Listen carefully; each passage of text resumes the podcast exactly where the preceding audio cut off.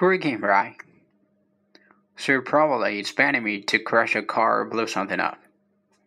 But really, I'm here to talk about car safety. Look around you.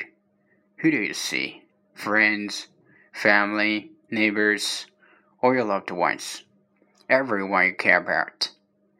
And here's what I want you to do. I want you to give each and every one of them a hug. I'll wait. Thank you. Those pictures have to are real. They are not crash test dummies. They are not engineered data. And their safety matters as much as it matters to you. And it's why Honda builds more top safety cars in America than any other brand.